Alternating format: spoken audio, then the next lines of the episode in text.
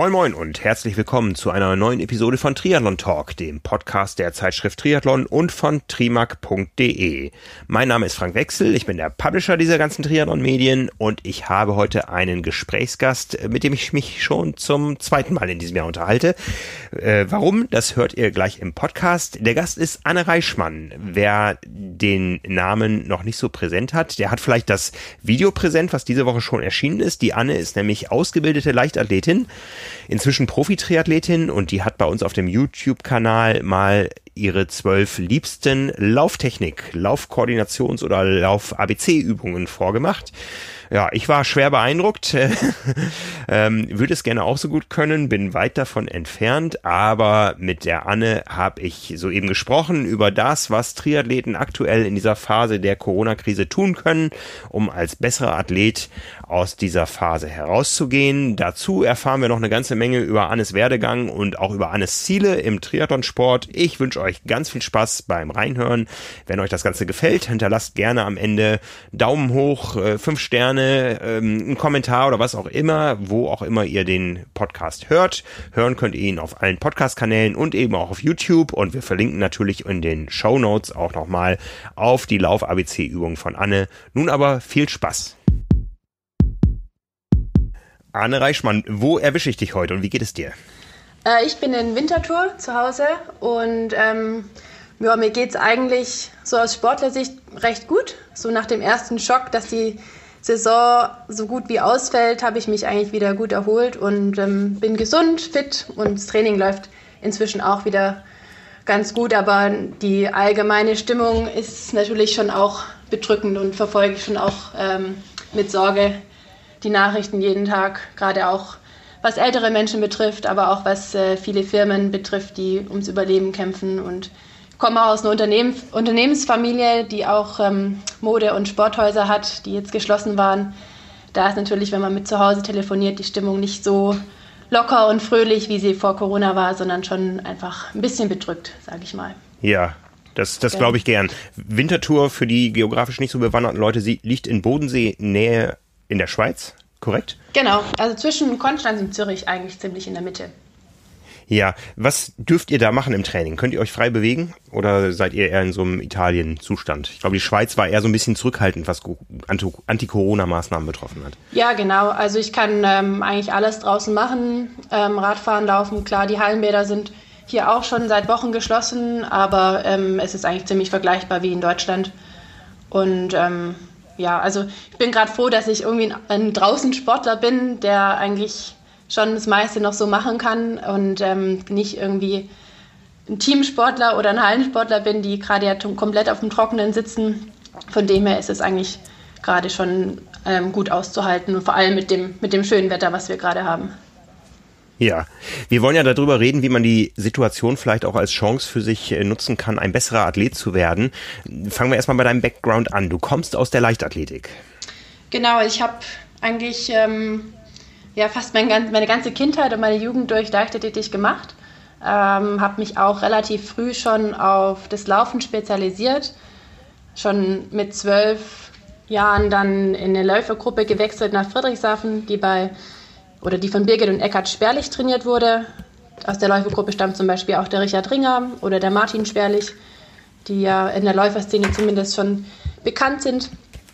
Und habe dann erst eigentlich 2016, 2017 zum Triathlon gewechselt. Ja. Das ist ja noch nicht so lange her. Ähm, erzähl mal, als Läuferin, wo warst du zu Hause, auf welchen Strecken dann, als es so langsam in den, in den Erwachsenenbereich reinging? Ähm, ich konnte mich nicht so richtig entscheiden, wenn ich ehrlich bin. Ich hatte nicht so die eine Paradestrecke, sondern ich habe immer mal eine Saison vielleicht mehr die 1500 Meter in den Fokus gerückt. Dann im nächsten Jahr, wenn das Wintertraining im Ausdauerbereich sehr gut lief, äh, die 5000 mehr favorisiert. Ich bin auch mal ein Jahr lang äh, mehr Hindernisrennen gelaufen. Also es war so ein bisschen Mittelstrecke, aber jetzt keine feste Disziplin, ähm, wo meine Lieblingsstrecke war. Kann man denn 1500 Meter als Lieblingsstrecke haben? Es gibt doch eigentlich nichts, was mehr wehtut, oder? Ähm, ja, da hast du recht. Also ich glaube eigentlich so am angenehmsten fand ich die 800, weil die ersten 400 gehen irgendwie und dann sind es 200 Meter, wo man sich richtig zusammenreißen muss und dann die letzten 200 Meter gehen auch ähm, immer.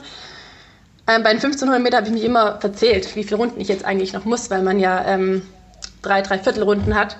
Das war ähm, so die größte Herausforderung da, dass ich manchmal nicht mehr wusste, wie lang muss ich eigentlich noch laufen. Und wenn man dann noch anfangen muss zu denken im Rennen, äh, wo die Beine schon brennen, dann ist es meistens schon kein gutes Rennen mehr.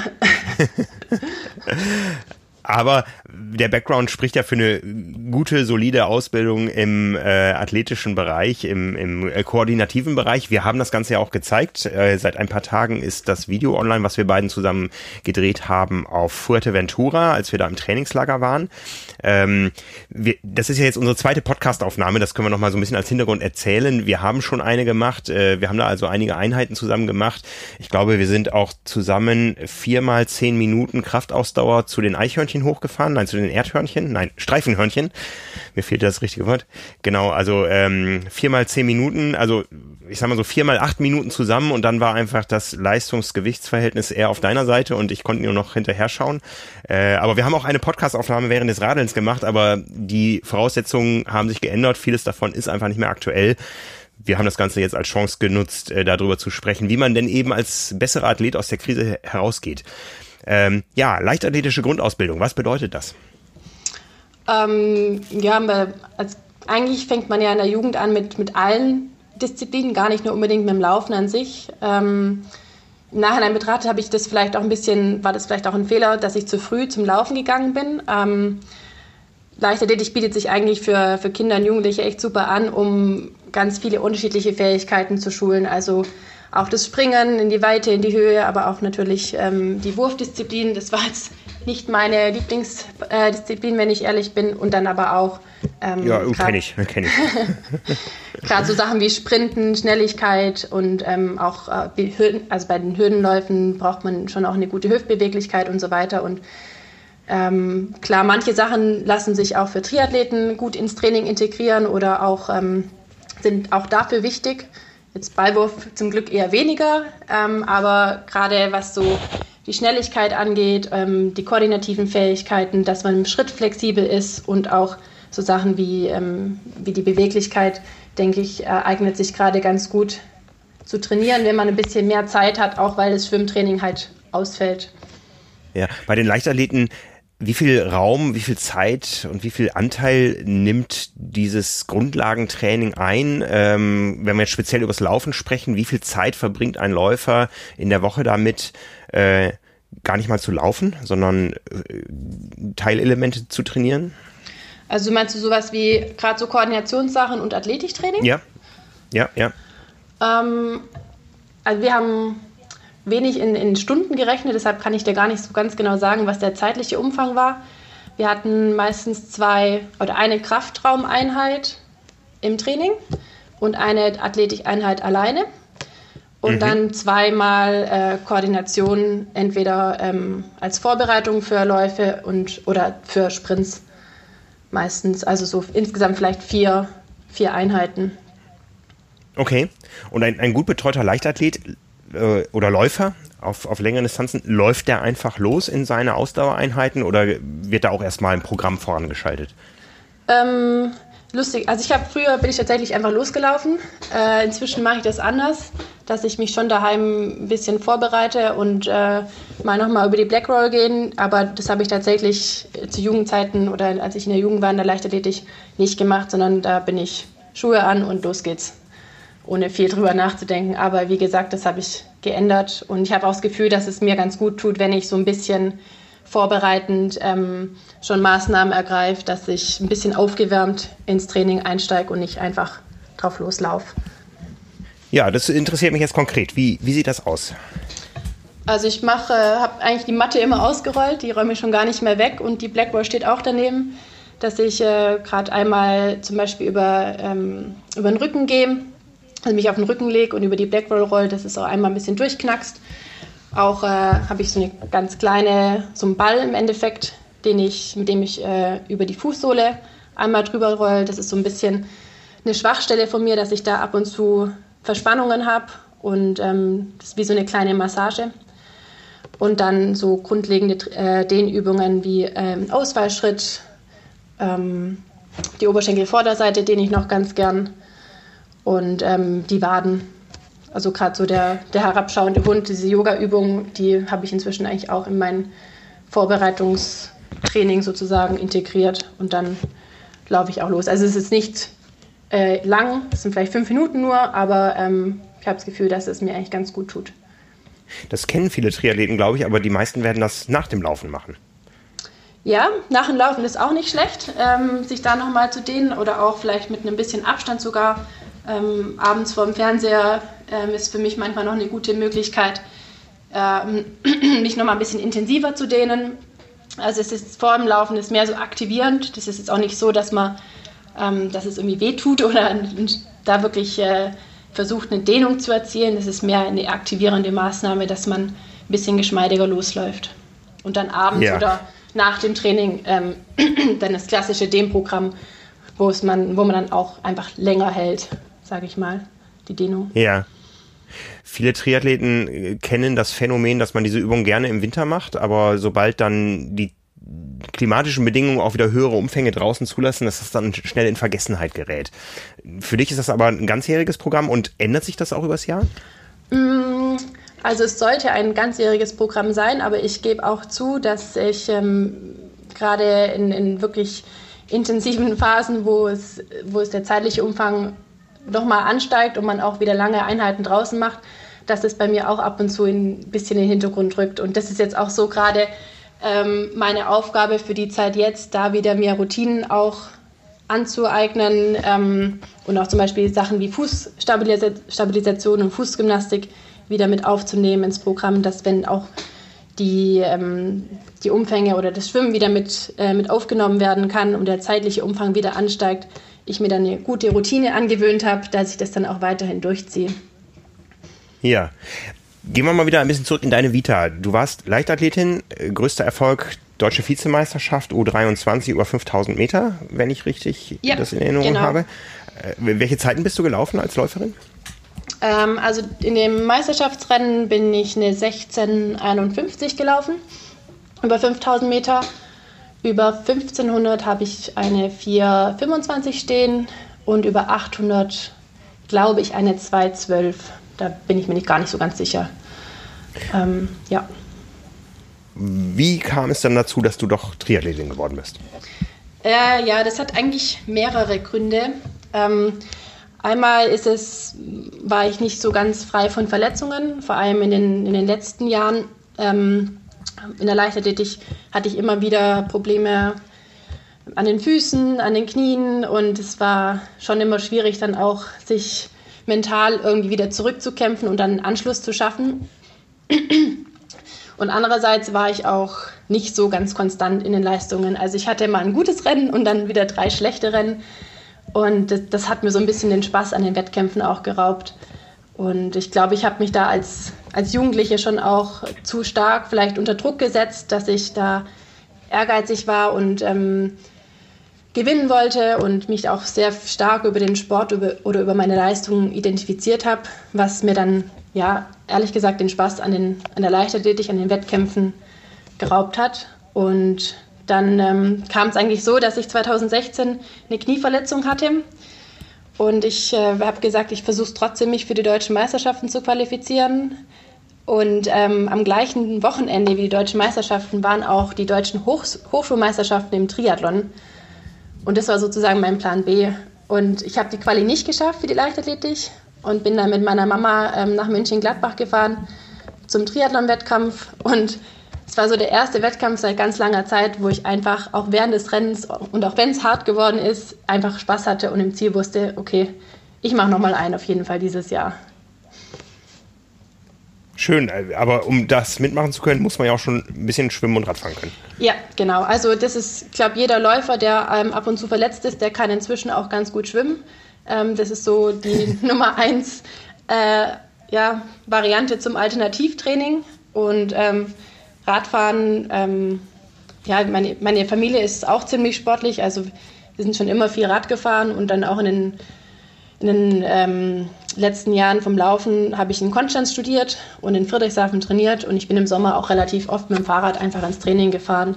Das sind auch 25 Kilometer Einweg. Also ich war, konnte schon auch ähm, Radfahren und mich zumindest beim Schwimmen ähm, im Wasser fortbewegen. Ja, und du hast auch Sport studiert, das heißt, äh, warst auch immer mit an der Materie dran. Genau, ja. Also auch im, im Sportstudium hat man dann auch ein, Schwimmen, ähm, ein Fach Schwimmen, wo man auch nochmal äh, ein bisschen Techniktraining macht. Allerdings ist es nicht so kraulfokussiert, sondern das ist auf alle Disziplinen ausgerichtet und natürlich auch ähm, für die Schule ausgelegt und jetzt nicht unbedingt für den Wettkampfsport. Aber ähm, so einen Grundeindruck vom, vom, vom Schwimmen hatte ich ähm, schon auch davor und konnte auch die, die Distanz für die olympische Distanz auch ähm, im Wasser gut zurücklegen. Ja, wenn wir dann auf deinen ersten Triathlon zurückblicken, äh, Schwimmen, wie gesagt, Grundlagen da, Radfahren immer schon gemacht und beim Laufen bist du dann aufgeblüht oder fühlte sich das Laufen auf einmal ganz anders an als das Laufen, was du von der Bahn kanntest? Ähm, nee, das hat sich, ich fand das nicht, an, nicht viel anders als, ähm, als beim Laufen an sich. Lag vielleicht aber auch daran, dass ich äh, noch nicht so hart Rad gefahren bin. Inzwischen finde ich, fühlt sich ganz anders an. Weil äh, also bei, der, bei dem ersten Rennen war mir schon, es war nur eine Sprintdistanz und jetzt ist es auch ein bisschen lächerlich, aber damals dachte ich, ich muss mir schon meine Kräfte wirklich sehr gut einteilen, dass ich da gut durchkomme. Deshalb ähm, bin ich auch nicht so schnell geschwommen und hab, war auch beim Radfahren eher vorsichtig. Und ähm, dann beim Laufen ging es mir dann gut und konnte nochmal einiges aufholen. Was auch lustig war, ähm, bei den ersten Triathlon habe ich Jana kennengelernt, also Jana Uderstadt, mit der ich jetzt ja auch im Trainingslager viel unterwegs bin, ähm, weil ich nicht wusste, dass man nicht Windschatten fahren darf. Und ich habe mich direkt mal bei ihr hinten reingeklemmt. Ich hatte sogar extra vorher ähm, jemanden gefragt am Start, ob ich, ob ich Windschatten fahren darf. Und er meinte, ja. Ähm, und dann war, hat Jana mich dann direkt mal kurz äh, darauf hingewiesen, äh, ich soll gefälligst aus ihrem Windschatten rausgehen, ähm, was mir natürlich total leid getan hat, weil ich äh, ja kein, äh, keine Täuschung oder kein, nicht bescheißen wollte, aber es nicht besser wusste. Aber ähm, danach dann war ich sehr vorsichtig, dass ich genügend Abstand nach vorne und nach hinten habe. Aber so war unser erster Kontakt und da wusste, damals wusste, glaube ich, keiner von uns beiden, dass wir dann ein paar Jahre später ähm, eigentlich sehr gut befreundet sind. Und beide Triathlon-Profis seid inzwischen. Genau, genau, ja. ja. Ja, bleib, bleiben wir bei deiner Karriere. Ähm, wie kam es von diesem ersten Triathlon einer Hochschulmeisterschaft äh, bis heute zur äh, Profi-Triathletin? Ähm, da kommt dann, also nach dem ersten Triathlon hat mich dann, also ich komme ja aus Ravensburg ursprünglich und ähm, kenne auch ein paar Triathleten aus dem DRV Ravensburg. Zum Teil haben sie auch mit mir in Konstanz studiert. Und ich bin dann noch in, innerhalb der Saison eigentlich in das Ligateam nachgerückt und habe dann noch zwei Liga-Wettkämpfe mit denen gemacht. Und auch die haben mir mega viel Spaß gemacht, dass ich dann am Ende beschlossen habe, ähm, oder im September 2016 beschlossen habe, ich ähm, mag jetzt spezifisch Triathlon trainieren und nicht mehr nicht mehr 5000 Meter auf der Bahn laufen. Ähm, ich habe dann auch einen Trainer gewechselt, also von meinen Lauftrainern ähm, ja, weggewechselt. Ich war zwar noch ab und zu im Training, aber ähm, die haben auch von vornherein gesagt, das macht vermutlich mehr Sinn, da nicht jetzt irgendwas zu mischen, sondern dann auch wirklich mit einem Triathlon-Trainer zu trainieren. Mhm. Und habe dann erst bei meinem Onkel trainiert. Meine ganze Familie ist äh, schon auch immer Triathlon begeistert gewesen. Also es hat eigentlich angefangen mit meinem Opa und mit meinem Onkel, meiner Mama, die ähm, schon vor ein paar Jahren Triathlon-Wettkämpfe gemacht haben. Und da war ich dann eigentlich erstmal sehr gut aufgehoben. Ja, und dann ähm, kam so eins zum anderen eigentlich. Also es war so ein Prozess über eineinhalb Jahre, dass ich gemerkt habe, hey, ich kann da eigentlich schon noch was reißen oder ich habe da auch Potenzial und es macht mir einfach total viel Spaß. Einmal das Training, aber auch ähm, vor allem die Wettkämpfe, so die ganze Stimmung und das Gefühl, dass man eigentlich miteinander gegen die Strecke kämpft und sich gegenseitig auch unterstützt. Also unter den Athleten finde ich was Besonderes, was ich beim Laufen ähm, nicht so erfahren habe. Dass ich gesagt habe, ähm, nach dem Studium, dann 2018 im November habe ich mein Studium beendet. Und dann habe ich gesagt, okay, ich versuche das jetzt mal ähm, als Profi und gucke, wie das Experiment funktioniert. Und ich meine, ähm, dann weitermachen oder arbeiten gehen kann ich danach eigentlich immer noch. Ja, Profi heißt für dich, du bist im HEP-Team. Ja, genau. Das ist das mit dem mit der grünen Farbe und dem großen Affen. Genau, genau. ja. ja. Erzähl mal ein bisschen, was steckt hinter dem Team? Ähm, also das HEP-Team ist, bin ich jetzt seit ja, fast einem Jahr da dabei. Es war letztes Jahr Mai, wo wir uns zusammengesetzt haben. Und ähm, das ist noch ein, also nicht junges Team, sag ich mal, von den Athleten her, aber ähm, das Team ist, besteht eigentlich erst seit knapp zwei Jahren und ähm, ist eigentlich aufgebaut in einem Profiteam und in einem Nachwuchsteam. Und ich bin in dem Nachwuchsteam, auch wenn ich vielleicht vom Alter her kein Nachwuchs mehr bin, mit, mit 28 jetzt, aber ähm, wie gesagt, es war für mich letztes Jahr als im ersten Jahr als Profi schon eine Art Experiment und ich wusste auch nicht so ganz genau, wie es mir, ob es mir überhaupt Spaß macht, den Fokus wirklich nur auf den Sport zu richten oder ob mir nicht vielleicht doch irgendwas fehlt. Ähm, genau, und dann gibt es eben dieses Nachwuchsteam und dann gibt es auch noch dieses, ähm, arbeitet HEP mit der Neckarsulmer Sportunion zusammen ähm, und unterstützt den, den Verein auch noch in, mit, mit der Jugendarbeit und so weiter, sodass es eigentlich ein relativ nachhaltiges Konzept ist, dass man vom, von der Jugend an über das Nachwuchsteam bis ins Profiteam auch aufrücken kann. Ja, HEP äh, hat zwei ähm, große Aushängeschilder, glaube ich. Bei den Männern Sebastian Kienle, bei den Frauen äh, Laura Philipp, die jetzt ja gerade komplett gewechselt ist von Erdinger Alkoholfrei ins HEP-Team. Äh, wie geht ihr so untereinander um? Seht ihr euch regelmäßig oder ist es eher so ein loser Zusammenschluss wie vielleicht bei einem Team Bahrain Endurance äh, 13? Ähm, also nee, regelmäßig sehen tun wir uns jetzt momentan natürlich sowieso nicht, aber ähm, wir sind auch schon auch ein bisschen verstreut.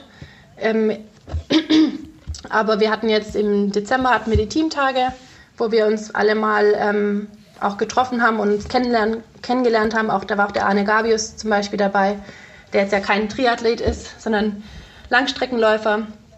Und es waren eigentlich zwei sehr schöne Tage mit einem einer relativ lockeren Atmosphäre, wo man sich auch abseits vom Sport mal kennengelernt hat und ähm, ja, inzwischen, also ich telefoniere ab und zu mit Malte Plappert und tausche mich aus, ähm, aber es ist nicht so, dass ich zu allen immer wöchentlich Kontakt habe. Ähm, schade ist natürlich, dass jetzt die HEP Challenge dieses Jahr ausfällt. Das wäre sozusagen der zweite Punkt nochmal gewesen, wo wir uns getroffen hätten, alle zusammen. Was bestimmt das auch große Rennen in Heilbronn, ne? Mhm. Ja, genau was nochmal ähm, ja, bestimmt sehr, sehr schön gewesen wäre. Ähm, ja.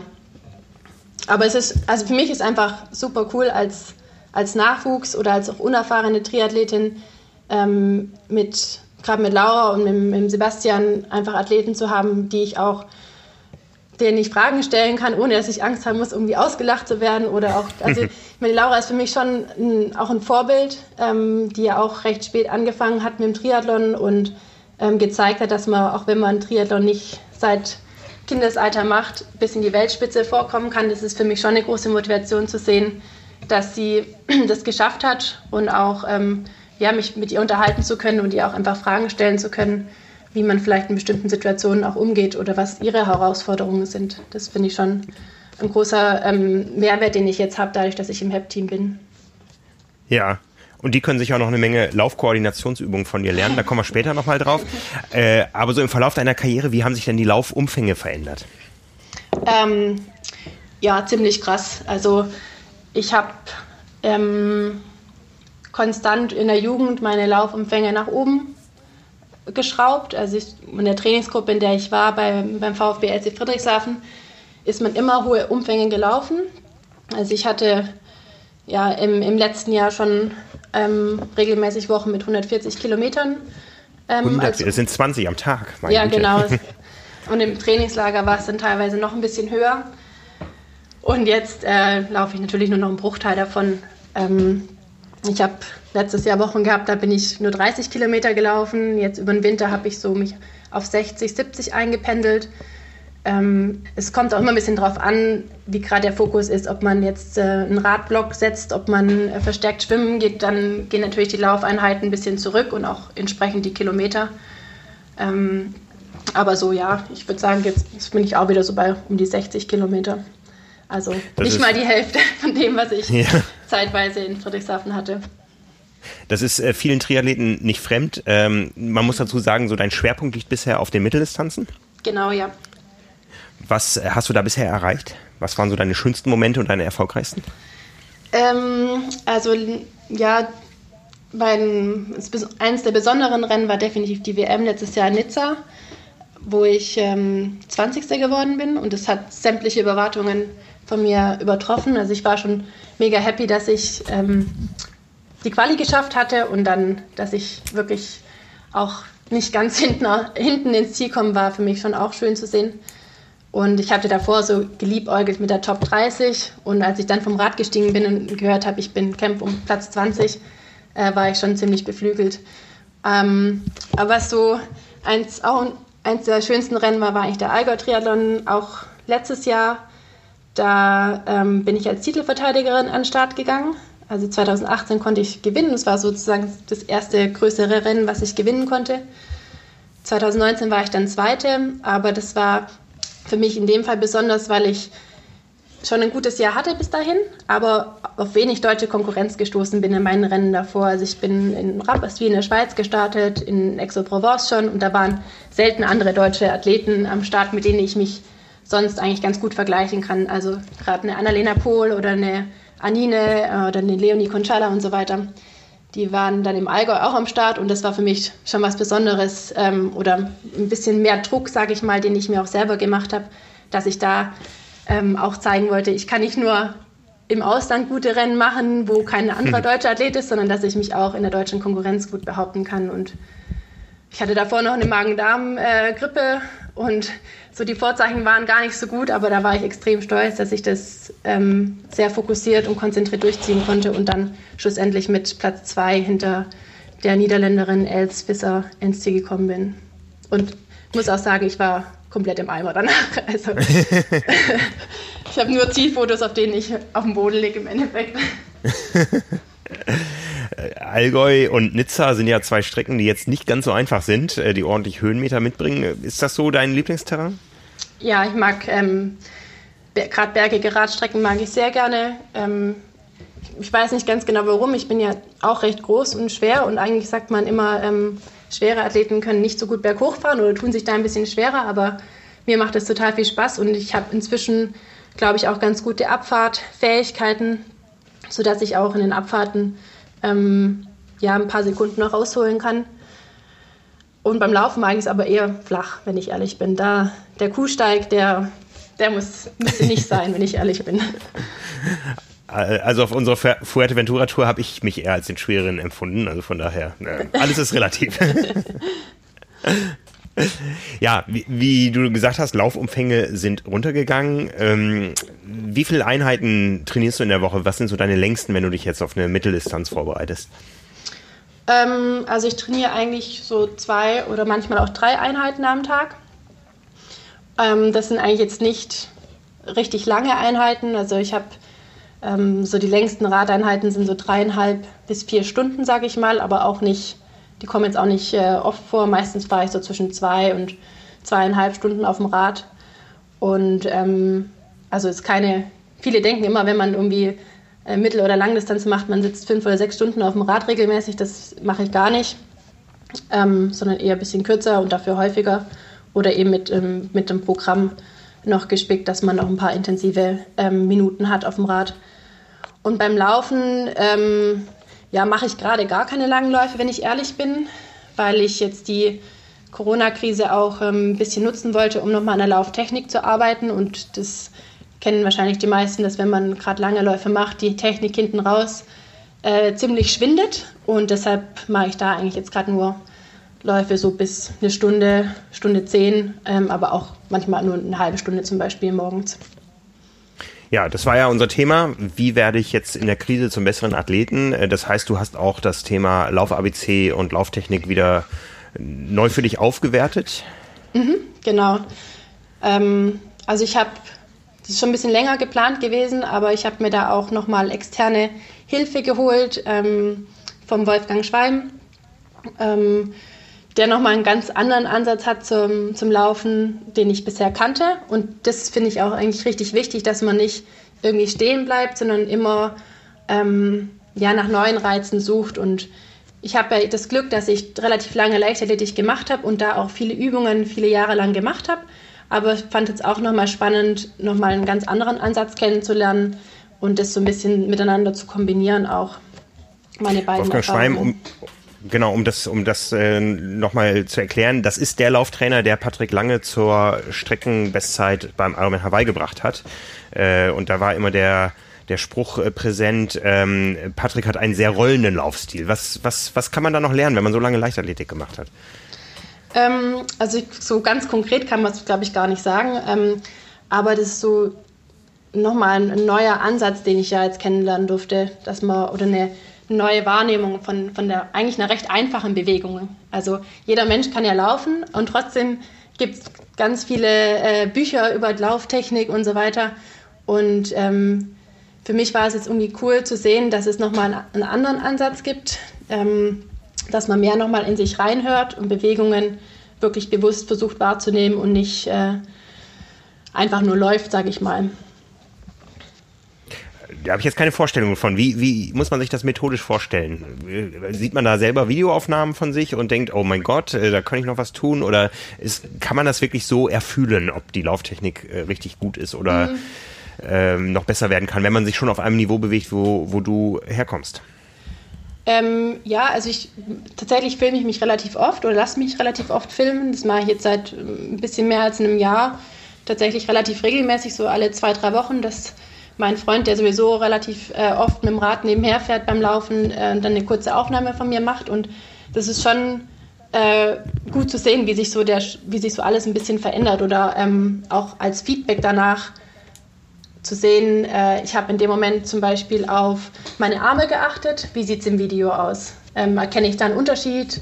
Oder man kann sich ja auch Videos von, von wirklich äh, sehr, sehr schnellen Läufern wie Mo Farah zum Beispiel angucken und zu sehen, wie läuft der, was mache ich, ähm, gibt's, was passiert, wenn ich auf meine Arme achte, was passiert, wenn ich auf dem Vorfuß laufe, über die ganze Ferse ablaufe. Also im Endeffekt hilft diese, das visuelle Feedback danach natürlich, aber auch mal einfach nur zu spüren, wie, wie fühlt sich das an, ähm, hat mir jetzt auch eigentlich ziemlich geholfen.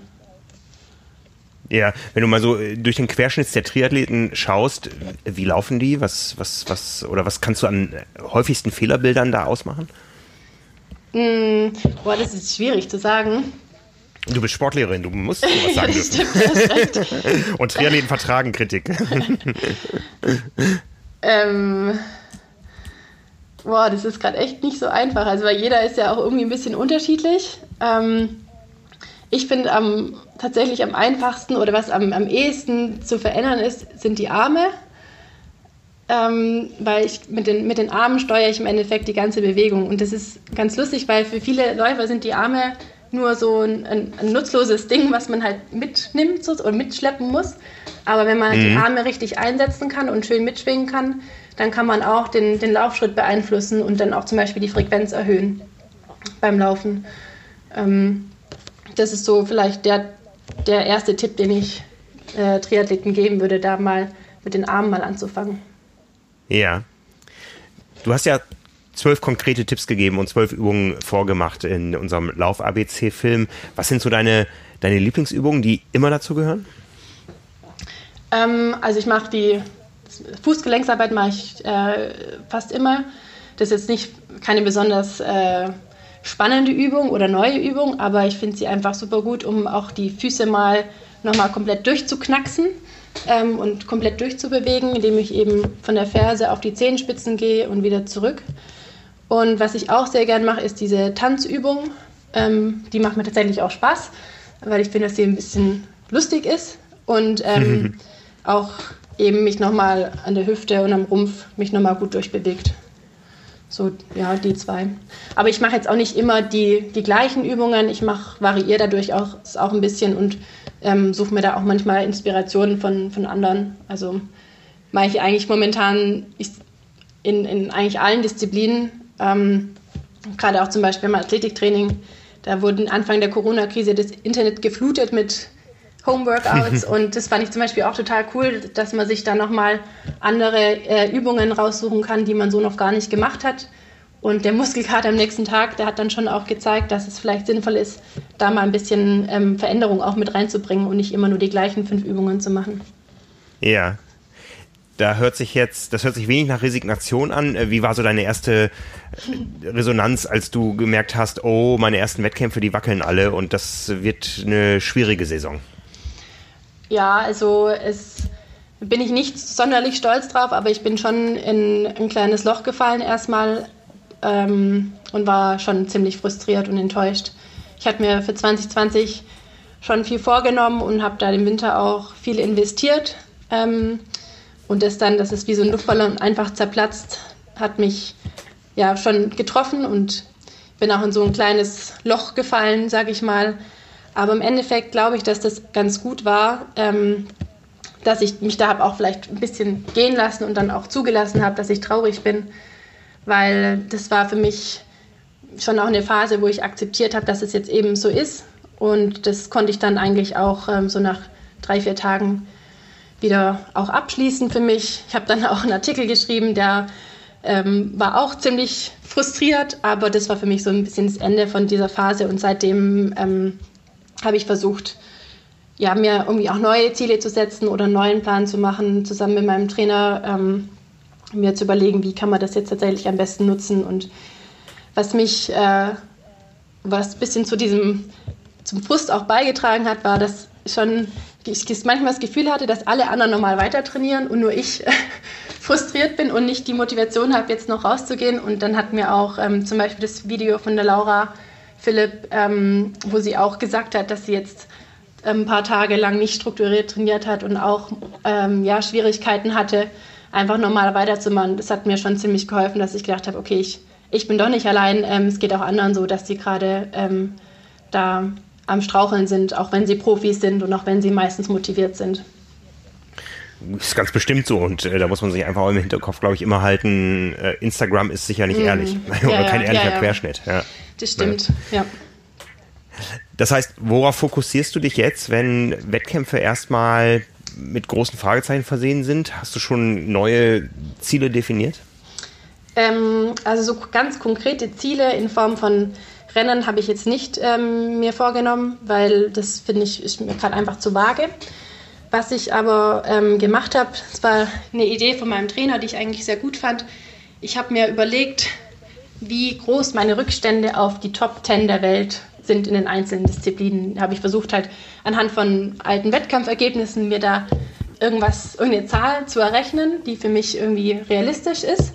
Ähm, mhm. Also klar, ganz sicher weiß man es nie, wie weit die Top 10 wirklich weg ist, aber ähm, das habe ich mir aufgeschrieben und so hingehängt, dass ich es regelmäßig sehe, weil im Endeffekt ist es jetzt ja für jemanden wie mich, der noch am Anfang ist von seiner Triathlon-Karriere, ähm, vielleicht gar nicht so schlimm, weil ich habe ja echt noch Schwachstellen, die ich verbessern kann, um den Rückstand zu minimieren. Und ich denke gerade eher so, die Spitzenathleten, die die Rennen dominieren, ähm, die ihr ganzes Leben lang wirklich gearbeitet haben, um jetzt auch abzusahnen und jetzt diese Chance nicht haben, für die ist eigentlich ein viel größeres Problem als für mich. Und deshalb ähm, habe ich versucht, zusammen mit, mit Marco, also meinem Trainer, da jetzt ein paar, ähm, ja, paar Ziele in Form von gerade der Lauftechnik, aber auch die Schnelligkeit beim Laufen, ähm, die so ganz kurze Intervalle beim Radfahren, dass ich da einfach neu, versuche, in neue Bereiche vorzustoßen. Und ehrlich gesagt, das, am Anfang konnte ich es mir nicht so gut vorstellen, aber jetzt, wo ich drei Wochen lang das so gemacht habe und auch die ersten, die ersten Male musste ich mich schon auch ein bisschen durchbeißen durch die Trainingseinheiten, dass ich nicht sage, ah, das bringt sowieso nichts, ähm, die Wettkämpfe finden ja eh nicht statt, ähm, geht es mir eigentlich ganz gut und inzwischen habe ich auch wieder richtig Spaß am Training. Das äh, ist sehr schön zu hören. Wir haben ja schon auf Fuerteventura drüber gesprochen. Ähm, du hast studiert, du bist äh, ausgebildete Lehrerin, aber müsstest ein Referendariat antreten und ich meine, du hattest dir dafür auch einen Zeitraum gesetzt. Mhm. Hat sich da jetzt die gesamte berufliche Lebensplanung nochmal äh, in Frage gestellt in der Phase? Ähm, ja, also es hat sich tatsächlich auch was geändert, weil ich hatte mir ursprünglich nur zwei Jahre vorgenommen, also oder Zeit gegeben ähm, das heißt, 2020 wäre das zweite Jahr gewesen. Und ähm, dann wäre ich eigentlich 2021 ins Referendariat gegangen. Aber ähm, ich habe mich jetzt da dagegen entschieden. Und es ist jetzt lustig, dass es ausgerechnet in der, in der Zeit passiert, wo ich ähm, ja, wo der Sport gar nicht so im Vordergrund steht, dass ich aber merke, wie viel Spaß mir das eigentlich macht und dass ich das ähm, auch noch langfristiger machen möchte und dann vielleicht tatsächlich auch das Projekt Langdistanz äh, mal angehen werde als Profi. Und ähm, habe mir jetzt auch keinen zeitlichen Rahmen gerade gesteckt, weil das ähm, würde, glaube ich, auch momentan nur ein bisschen den Druck vergrößern, dass ich ähm, so schnell wie möglich Rennen machen muss.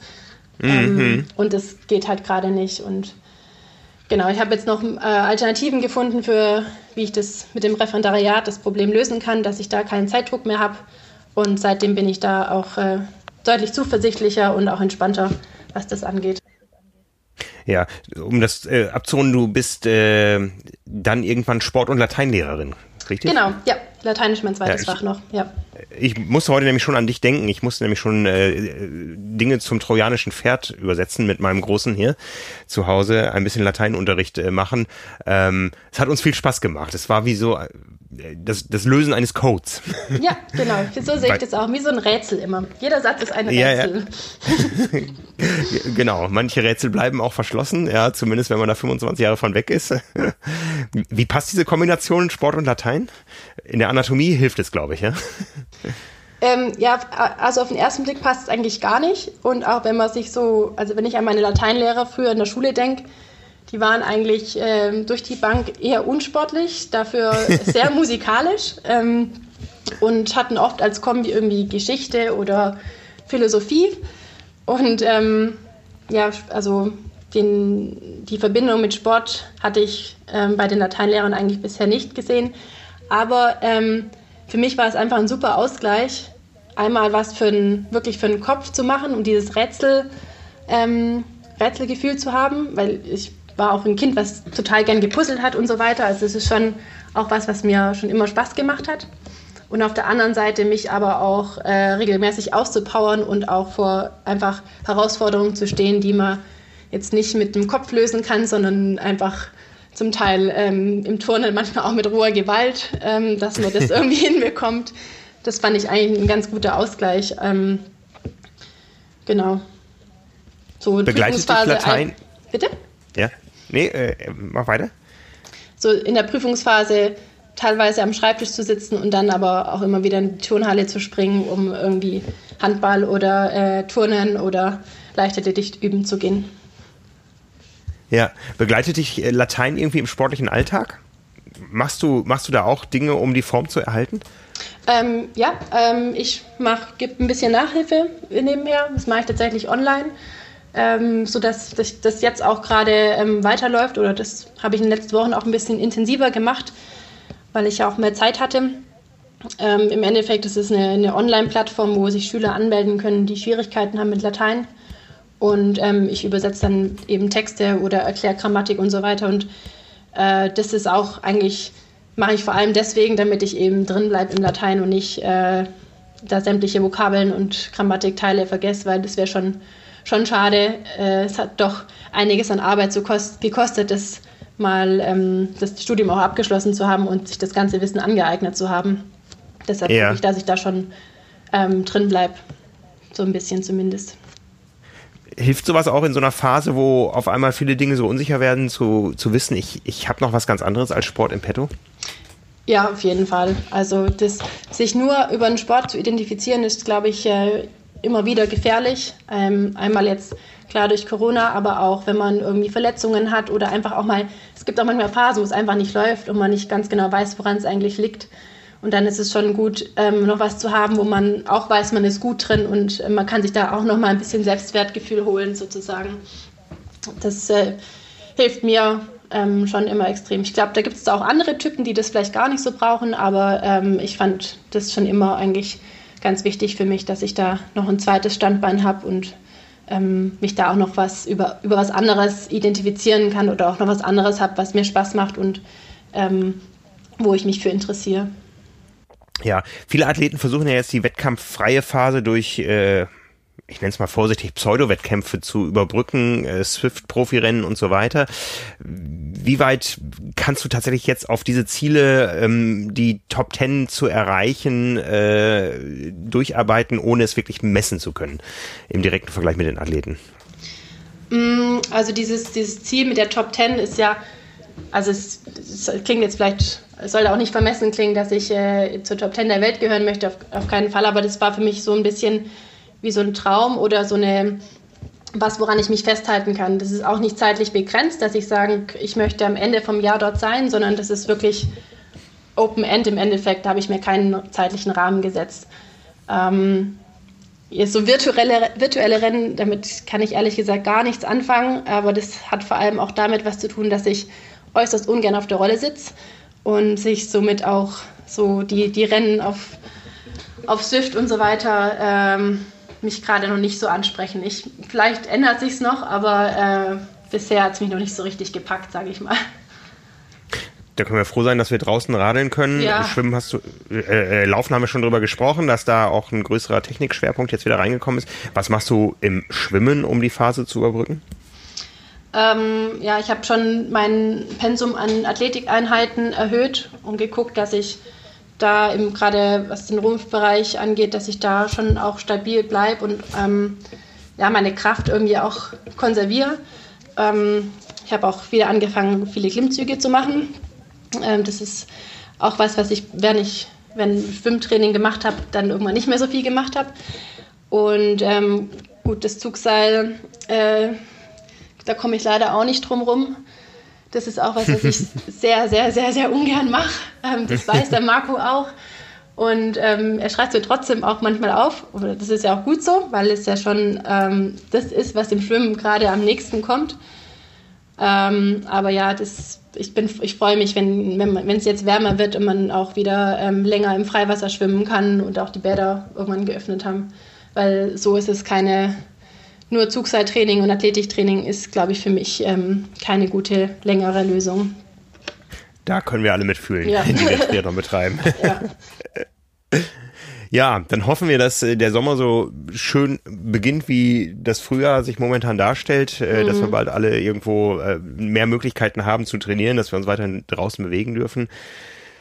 Ja, ich würde jetzt viel Glück für die Saison wünschen, aber ähm, ich sehe, du, du hast Ziele, äh, auch ohne Wettkämpfe. Von daher wünsche ich dir viel Erfolg dabei, diese Ziele auch zu erreichen und äh, dann irgendwann auch bei den Wettkämpfen da draußen umzusetzen. Und da werden wir dann sehr gespannt drauf schauen. Das wird eh, glaube ich, eine spannende Phase, wenn die Wettkämpfe wieder beginnen, wenn man dann sehen kann, wer kommt wie aus dieser Phase raus. Ja, das glaube ich Ohne auch. Große Wettkämpfe. Ja. Ja, Anne, alles Gute dafür. Dankeschön. Danke dir fürs Gespräch.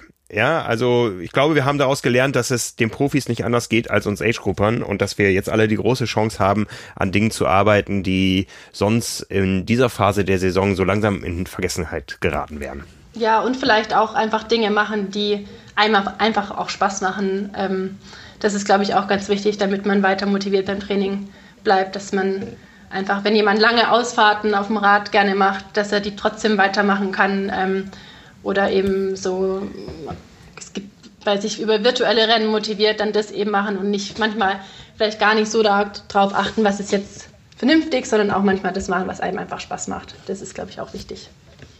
Genau, so machen wir das. Das Wochenende steht vor der Tür. Genau. Das Wetter soll gut werden, flächendeckend. Von daher arbeiten wir daran, den Spaß zu erhalten. Ich danke dir. Genau. Also dann, ähm, ja, danke fürs Gespräch und wünsche dir natürlich auch alles Gute. Ciao, ciao. Tschüss.